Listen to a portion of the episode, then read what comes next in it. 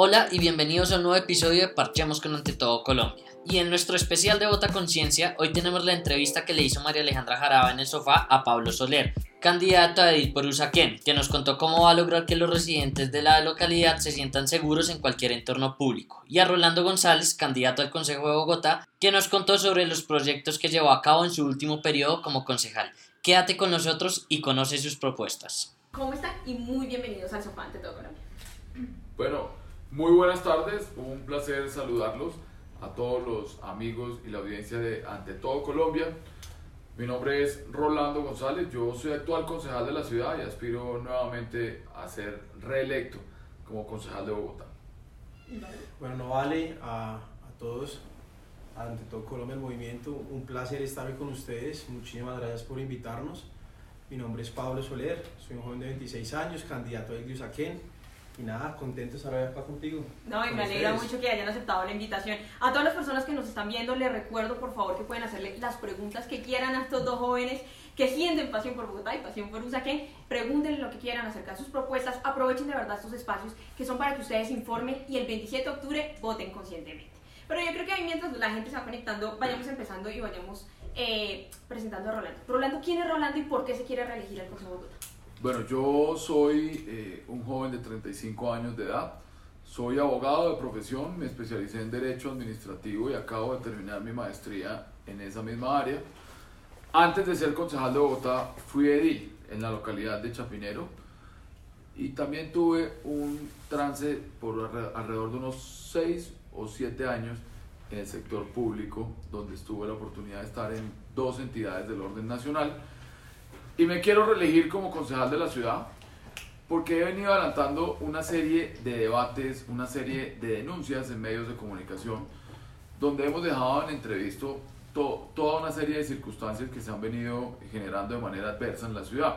Pero además lo más importante de todo, me quiero reelegir como concejal de Bogotá para seguir sirviéndole a mi ciudad, para seguir sirviéndole a la ciudadanía llegué a completar más de 1.300 visitas en Bogotá, de donde salió el famoso reto Waze, donde reté a todos los concejales y candidatos al consejo a llegar a cualquier punto de la ciudad sin necesidad de utilizar localizadores. Lo que quiero decir que conozco esta ciudad perfectamente. He visitado todas sus localidades, he visitado todos sus barrios, sé de la problemática que tienen, sé de las necesidades que hoy surgen, pero además también tengo clarísimo qué es lo que debemos hacer para llevar a cabo eventuales soluciones ante muchas circunstancias que se presentan hoy en la ciudad. Bueno, mi nombre es Pablo Soler, soy un joven de 26 años, internacionalista, con énfasis en seguridad y democracia en la Universidad de Rosario. He trabajado en el sector público, tuve la oportunidad de trabajar en el Ministerio de Agricultura, trabajé con pequeños productores de Cundinamarca, luego fui funcionario, trabajé en la Oficina de Asuntos Internacionales, asesora de de despacho del ministro y después tuve la oportunidad de trabajar de la mano de Aurelio Agorri, en la cual me desempeñé como coordinador de juventudes para el cierre de campaña de, de Germán Vargas Lleras. Y la pregunta que, que me hacías en cuanto a por qué quiero ser edil, porque sencillamente quiero representar los intereses y quiero representar y velar por las problemáticas de la comunidad yo creo que el trabajo del edil, el, el, edil no es un político más, el edil no es cualquiera, el edil es la persona que debe velar por las problemáticas y que debe representar verdaderamente a los ciudadanos. Y ese canal de comunicación entre la ciudadanía y, por ejemplo, el consejo, la Exactamente, ese es el enlace que conecta no solo a los ciudadanos con las autoridades locales, sino también es el representante, en la gran mayoría de veces, de, de los concejales en las localidades. Sin lugar a dudas, un trabajo eh, en conjunto con un concejal es la que permite que las localidades empiecen a trabajar, o sea, tanto el edil como el consejo, que empiecen a sacar todos los proyectos adelante y que empiecen a atacar las diferentes problemáticas que se viven día a día en las comunidades. Esto sin lugar a dudas no llega al, al, a, a estos niveles, sino es por el edil, que es la persona que conoce de la mano de la comunidad, que es la persona que va directamente casa por casa, trabaja hombro con hombro con cada ciudadano por eso yo quiero ser su edil, yo, no quiero, yo quiero ser el edil de los ciudadanos, el que los represente, esa persona en la cual ustedes puedan acudir y que ustedes se sientan verdaderamente representados. Mejor dicho, estos muchachos más preparados que yogur. Pero aprovecho para recordarles que nos escriban eh, desde qué parte de Bogotá nos, nos están escribiendo o qué parte de Colombia, porque les recuerdo que este programa tiene un ámbito nacional, no solamente la gente de Bogotá lo, lo- lo está sintonizando. Pero bueno, para entrar un poco más en materia, en materia de seguridad, aquí Rolando le ha dado un poco, le ha dado un poco de palo a aquellos candidatos que, que prometen que van a aumentar el pie de fuerza en la ciudad y también tiene una propuesta muy interesante con, con los drones. Entonces, en materia de seguridad, ¿cuál es su propuesta para llevar ante el Consejo en este, en este periodo si es electo el 27 de octubre? Bueno, a ver, yo lo que siempre he dicho y siempre he considerado es que es muy irresponsable que otros candidatos al Consejo eh, plasmen en un plegable, en un periódico o, o como quiera llamarse, eh, de material de campaña, que van a aumentar el pie de fuerza en la ciudad. Eso no es cierto, eso es una mentira y es una falacia.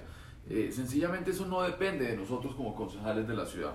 Eso es algo que realmente ni siquiera del gobierno distrital, es un tema netamente del gobierno nacional.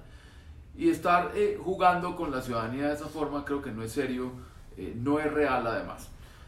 Bajo esa medida, dentro de todas las visitas que yo he venido eh, llevando a cabo en la ciudad, hemos encontrado que el tema de, de inseguridad cada vez es más recurrente, cada vez es peor en la ciudad y cada vez es mucho más delicado.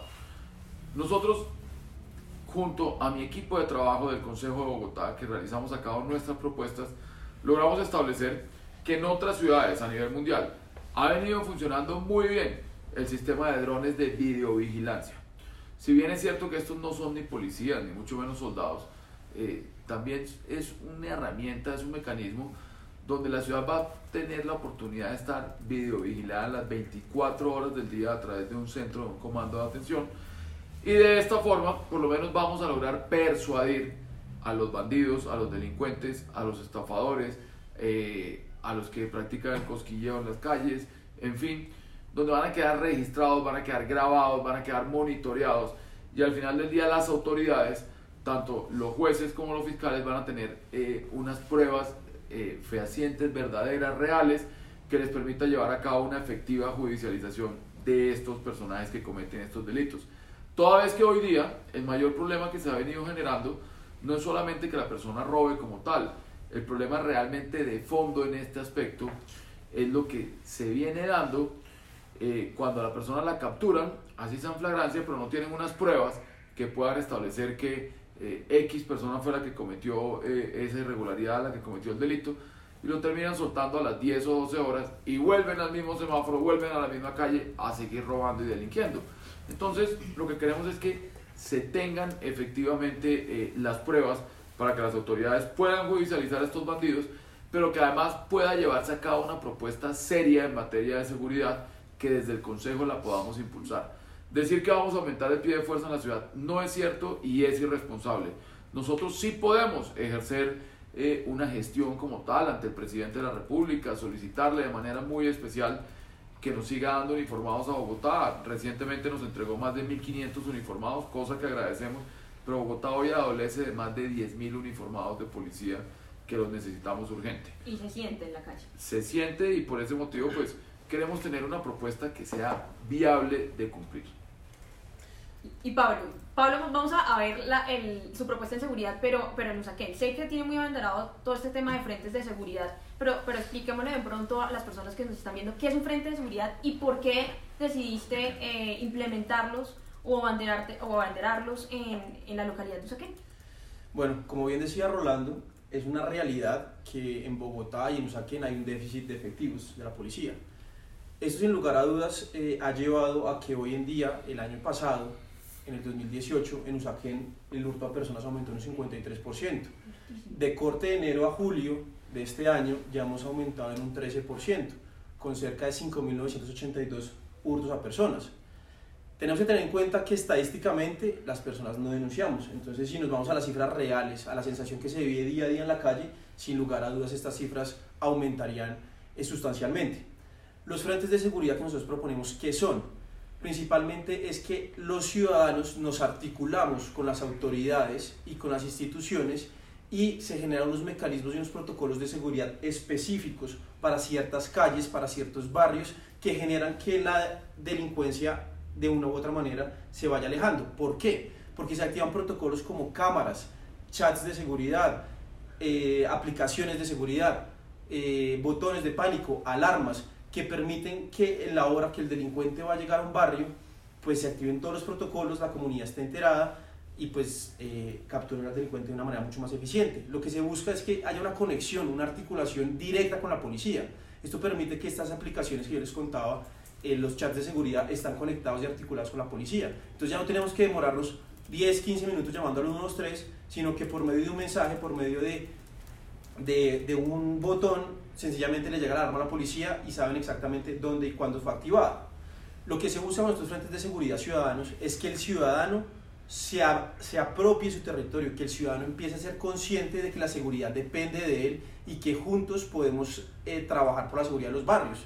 Como les decía, el, déficit de efectivos es sustancial, en Usaquén actualmente hay 53 frentes de seguridad y sin lugar a dudas, en los barrios en los que se ha constituido los frentes de seguridad ha disminuido la, violencia, la, la inseguridad por eh, la apropiación del territorio de los ciudadanos y por el foco que genera la Policía Nacional en estos barrios o en estas calles en los cuales se constituyen los frentes de seguridad ciudadanos. Y también que los frentes de seguridad, eh, aquí, aquí le ayudo un poquito, eh, también ayudan a que los vecinos se articulen, porque muchas veces no conocemos quién es nuestro Claro. vecino, quién, quién, está, Eso- quién es nuestra comunidad, y eso es vital para... Eso es fundamental, sobre todo porque como nosotros buscamos es que se construya comunidad, que se vuelva esa cultura de barrio, que nos conozcamos con el vecino, que conozcamos el de la tienda y que de una u otra manera empecemos a tener una solidaridad por el otro, que es lo que desafortunadamente hoy en día en muchos barrios de Bogotá se ha perdido. Bueno, eso que estaba mencionando Pablo es muy importante, pero además vale la pena eh, traer a colación un tema.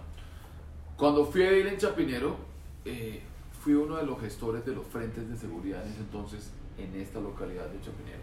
Gracias a la gestión nuestra se crearon más de cuatro frentes de seguridad en esta localidad de Chapinero. Digo en esta porque estamos en la locación de Chapinero. Muy, pues bueno, muy bien, y vamos a mirar a ver cómo están las redes, que nos empiezan a hacer preguntas. Andrés Carvajal, un saludo para él, gracias por sintonizarnos. Pregunta, ¿cuáles son las principales motivaciones para trabajar por Bogotá en el caso de Rolando? Y eh, ¿cuál es la motivación para trabajar por Usaquén? Para Pablo. Bueno, principalmente, como les decía en un principio, quiero representar los intereses de la comunidad, quiero que verdaderamente la gente conozca, primero que sepa que es un edil. Desafortunadamente en Usaquén carecemos de que muchos ciudadanos no conocen a sus ediles, no saben lo que es un edil y lo que nosotros buscamos verdaderamente es que tengamos una representación, que seamos un enlace en el cual las- los ciudadanos puedan llevar sus problemáticas y no tengan que buscar mil, mil mecanismos llegando a la alcaldía, no contestar, que no les contesten, sino que seamos un enlace directo. Yo quiero volver a trabajar, yo quiero volver a caminar tranquilo en mi barrio. Yo quiero poder salir y hablar por celular sin ningún problema. Y creo que eh, lo que nosotros estamos proponiendo, sin lugar a dudas, es un mecanismo que permite que la seguridad vuelva a nuestras calles. Yo quiero tener calidad de vida y quiero que las personas que viven en Usaquén tengamos calidad de vida. Pues ya después abordamos el tema de movilidad, que es... Que no se me adelante, no se me adelante, Pablo. Eh, aquí nos dicen que, que, por, que les recordemos por qué partidos están lanzando ustedes, porque ahí están diciendo un partido que no es.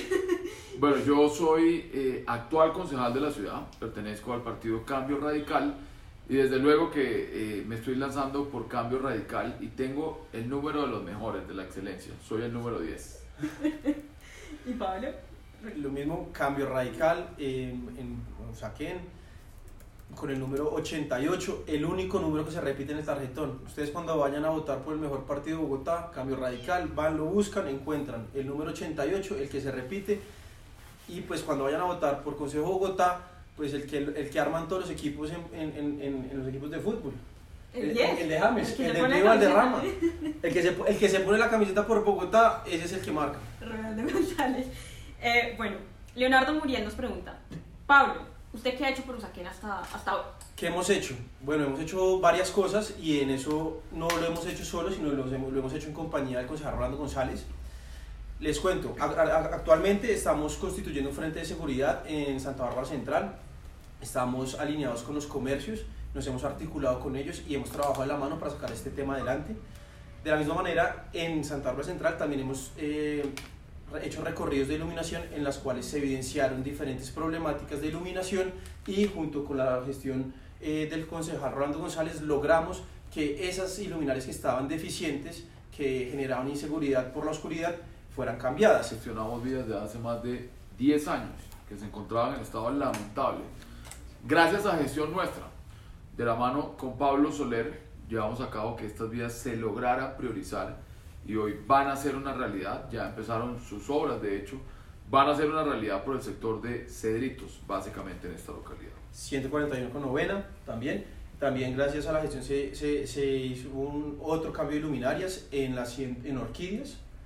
Se, hizo un, se solicitaron unos reductores de velocidad eh, en Cedro Golf, en la 147 con séptima A. Nosotros estamos trabajando absolutamente en toda la localidad. De hecho, eh, junto con el concejal, la semana pasada estuvimos haciendo unas denuncias sobre unas vías y estamos eh, haciendo la gestión pertinente para la solución del, del tema buenísimo y eso sin, sin ser edil todavía, imagínense. no somos ediles, no, y podemos, podemos ir, irnos un poco, podemos extendernos un poco más. Eh, también en el barrio Lisboa y solicitamos e instauramos unas canecas, hicimos unos derechos correspondientes para la poda de árboles, hemos hecho operativos de movilidad. Entonces la invitación es a que cualquier denuncia que ustedes tengan, cualquier queja, reclamo o problemática que tengan en su calle, en su barrio o en la localidad, los invitamos a que nos escriban, a que nos cuenten cuáles son sus problemáticas y nosotros dos eh, estamos comprometidos, nos, nos comprometemos a escucharlos y a realizar las gestiones correspondientes.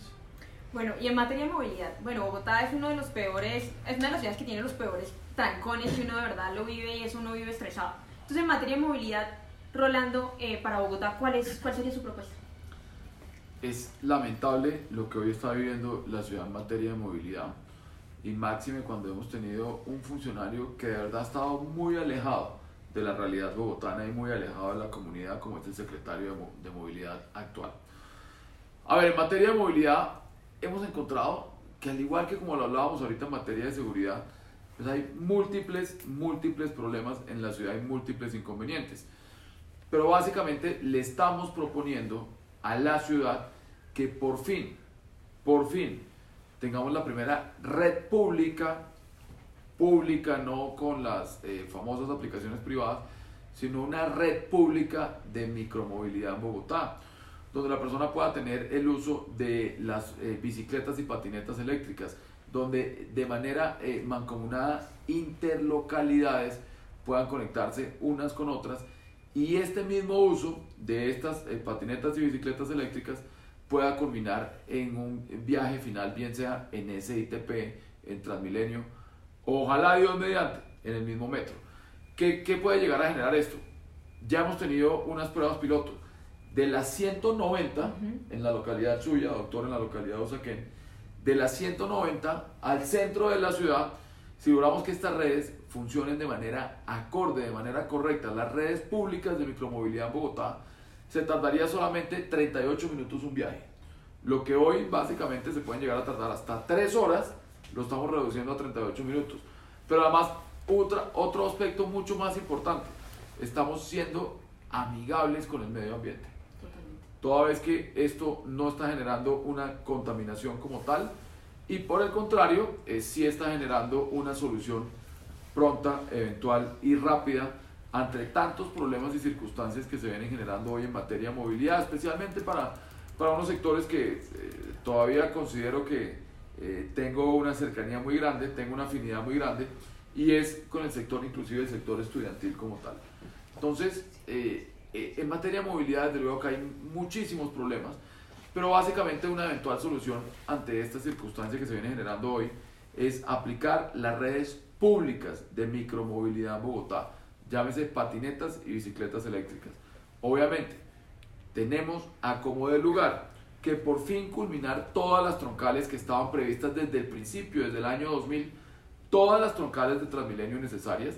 Es urgentísimo que saquemos adelante la del 68, urgente que saquemos adelante la Boyacá, desde luego que terminemos eh, la ciudad de Cali, en fin, todas las troncales de Transmilenio que estaban previstas y desde luego, ojalá por fin tengamos la adjudicación de la primera línea del metro en Bogotá. Ojalá que nos hace mucha falta.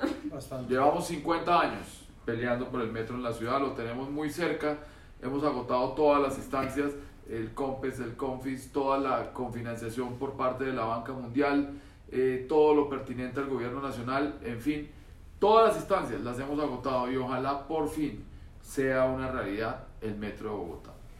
Bueno, y en el caso de Pablo, ¿cómo mejorar la movilidad eh, en, en Usaquén? Que, mm, se- por ejemplo, se- yo vivo en Cedritos y eso es, los sábados sobre todo, es un, es un estrés salir. Yo creo que eh, yo, pues nosotros estamos absolutamente en sintonía, sin lugar a dudas. Y también quiero hacer un énfasis en las funciones que tienen eh, los cargos. Desafortunadamente, como decía ahorita el concejal Rolando, hay ciertos candidatos, no solo en el consejo, sino también para ediles, que empiezan a proponer unas cosas que no son acordes y que no se pueden hacer. La función del edil es representar y velar por los intereses de la comunidad, ser un enlace. Nosotros qué creemos y qué estamos promoviendo. Como bien lo decía el concejal Rolando González, es fundamental que apoyemos estos mecanismos de micromovilidad. ¿Por qué? En Usaquén hoy en día una persona eh, de las 170, solo la 100 se demora más de una hora y media por el trancón. Esto se genera por varios problemas y yo creo que hay un tema fundamental en el cual nosotros estamos haciendo conciencia y es el tema de una educación vial. Esto se, esto se genera por medio de campañas educativas. Nosotros vemos embotellamientos en la 170 con séptima, en la 134 con séptima, en la 147, novena y séptima, que permite que, que, no, que lo que genera es que los carros, al no tener una conciencia vial, sencillamente eh, no respetan los- las intersecciones y generan estos embotellamientos sin fin que sin lugar a dudas afectan eh, la vía y la movilidad de las personas que vivimos en Usaquén. Adicionalmente, creo que eh, estamos promoviendo un tema de respeto por el carril preferencial fundamental en Usaquén. Tenemos eh, hoy en día el, el bus dual, el M82 que sale de la 134, que conecta a Usaquén con el centro de Bogotá, con el 20 de julio, y desafortunadamente, por lo mismo en la cultura ciudadana, no hay un respeto de la vía y no hay un respeto del carril preferencial, que sin lugar a dudas, cuando fu- fue inaugurado, Ujú. funcionaba. Yo estudiaba en la Universidad de Rosario y me demoraba 45 minutos en llegar a la Universidad de Rosario, la 134. Hoy en día uno se demora más de una hora llegando de la 134 a la 100. También se debe fortalecer el tema de las ciclorrutas. Desafortunadamente en Usaquén de las 170 tenemos rutas solo hasta las eh, ciclorrutas solo hasta las 147, luego volvemos a tener en las 116 y para de contar. Entonces yo creo que se tiene que fortalecer esos carriles priorizados o compartidos que hay en algunos eh, sectores de la localidad, como es en la 106, en los cuales podemos fomentar el uso del transporte alternativo, como es la bicicleta, como es la micromovilidad, que permiten sin lugar a dudas no solo que la movilidad de la ciudad mejore y de la localidad, sino también que genere pues un tema al medio ambiente, un tema pues de salud, de ejercicio, que sin lugar a dudas debemos fomentar. Esto también va relacionado con el tema de seguridad. Nosotros para poder promover el uso del transporte alternativo y el uso de bicicleta, pues tenemos que tener una localidad segura. Entonces yo creo que estos componentes van de la mano. Si tenemos una localidad articulada, conectada, eh, segura, sin lugar a dudas vamos a poder salir tranquilos en bicicleta, vamos a poder salir tranquilos en patinetas y que creo que esto es una, una necesidad. Ya Bogotá reclama eh, no solo el metro, sino una solución vial. Y también de cultura ciudadana porque nos hace falta mucha y qué bueno que, que se esté abanderando este tema de capacitaciones. Pero bueno, Sandra Arciniegas, un saludo para ella porque nos está viendo hasta ahora. Eh, bueno, ya se refiere al- a, la presencia de mendicidad, especialmente de la población de niños en, en, en Cedritos, pero eso es un tema yo creo que eh, no solo abarca esta localidad, sino creo Toda que la ciudad. Exactamente. Entonces, ¿qué hacer para, para, para combatir o de alguna u otra manera eh, mejorar la situación de los niños que se encuentran en esta situación? Bueno, la Secretaría de Integración Social y el IDIPROM como tal han venido promoviendo una serie de programas para combatir eh, estas circunstancias que se han venido generando en la ciudad. De hecho, no solo estas, no solo estas también han venido, una serie, han venido promoviendo una serie eh, de programas, han venido promoviendo una serie eh, de proyectos como tal que van encaminados inclusive a población venezolana que hoy se encuentra en calle como tal. Sucede que nosotros, por limitaciones que puso la misma Corte Constitucional, nosotros no podemos obligar al habitante de calle a que tome eh, la ayuda que le brindan o a que vaya a los centros eh, de ayuda de la Secretaría de Integración y del IDIPRO. Y en ese orden de ideas, pues nos toca sencillamente tratar de persuadirlos y nos toca reforzar en ese aspecto muchos más eh, sociales en las calles, muchos más trabajadores eh, sociales como tal, que puedan generar ese nivel de persuasión y que puedan a su vez hacer entrar en conciencia a muchos habitantes de calle y a niños además que hoy se encuentran abandonados en los andenes y que el día de mañana terminan lamentablemente siendo eh, no solamente víctimas, terminan siendo ya personas activas en otro tipo de circunstancias y de situaciones al momento de llegar a cometer incluso hasta delitos. Bueno, y ya que hablamos de niños y de todo este tema, eh, sabemos que una de sus banderas es, es, el, es la mujer. ¿Y qué, qué propuesta tiene frente a las madres cabezas de familia? De las múltiples visitas que llevé a cabo en la ciudad, una queja recurrente era eh, básicamente que las madres cabeza hogar, madres cabeza de familia, salían de sus casas muy temprano, inclusive antes de 6 de la mañana, se tomaban un tiempo de casi 3 horas de viaje en la mañana para llegar a sus trabajos, 3 horas de viaje en la noche para volver a casa. De, de inmediato, tener la característica de ser madre cabeza hogar, madre cabeza familia, es una circunstancia que desde luego eh, nadie quisiera eh, de las mujeres tenerla hoy día. Sencillamente les ha tocado por azares de la vida. Estas personas duran más de no solamente las 8 horas eh, de jornada laboral fuera de sus casas, sino a eso súmele por lo menos 4 adicionales, 2 en la mañana, 2 en la tarde, en un sistema de transporte público. Sus hijos eh, pequeños, de 5 a 13, 14 años, eh, en esa brecha, salían de sus jornadas escolares y tenían que llegar solos a sus casas eh, sin tener la presencia de nadie que pudiera guiarlos, que pudiera eh, cuidarlos, en fin. Y es en estas oportunidades cuando los, eh, los delincuentes, los jíbaros y todo lo que se encuentra en torno a la sociedad de manera malévola acechan a estos muchachos para empezarlos a reclutar y es cuando se va generando este tipo de situaciones que hoy ya son conocidas en la ciudad. Nosotros queremos que volvamos a tener ciudadanos de bien, que volvamos a tener eh, jóvenes eh, con futuro, jóvenes preparados. Y por tal motivo le vamos a proponer a la nueva administración distrital que le eh, presente a su vez al Consejo de Bogotá un proyecto de acuerdo donde le permita a estas madres, cabeza de hogar y madres, cabeza de familia, actuar bajo la modalidad de la flexibilización laboral. ¿Qué quiere decir esto? Que la mitad del tiempo puedan cumplir con su obligación en sus entidades y la otra mitad del tiempo restante, ya hoy día con la tecnología ya es muy fácil todo.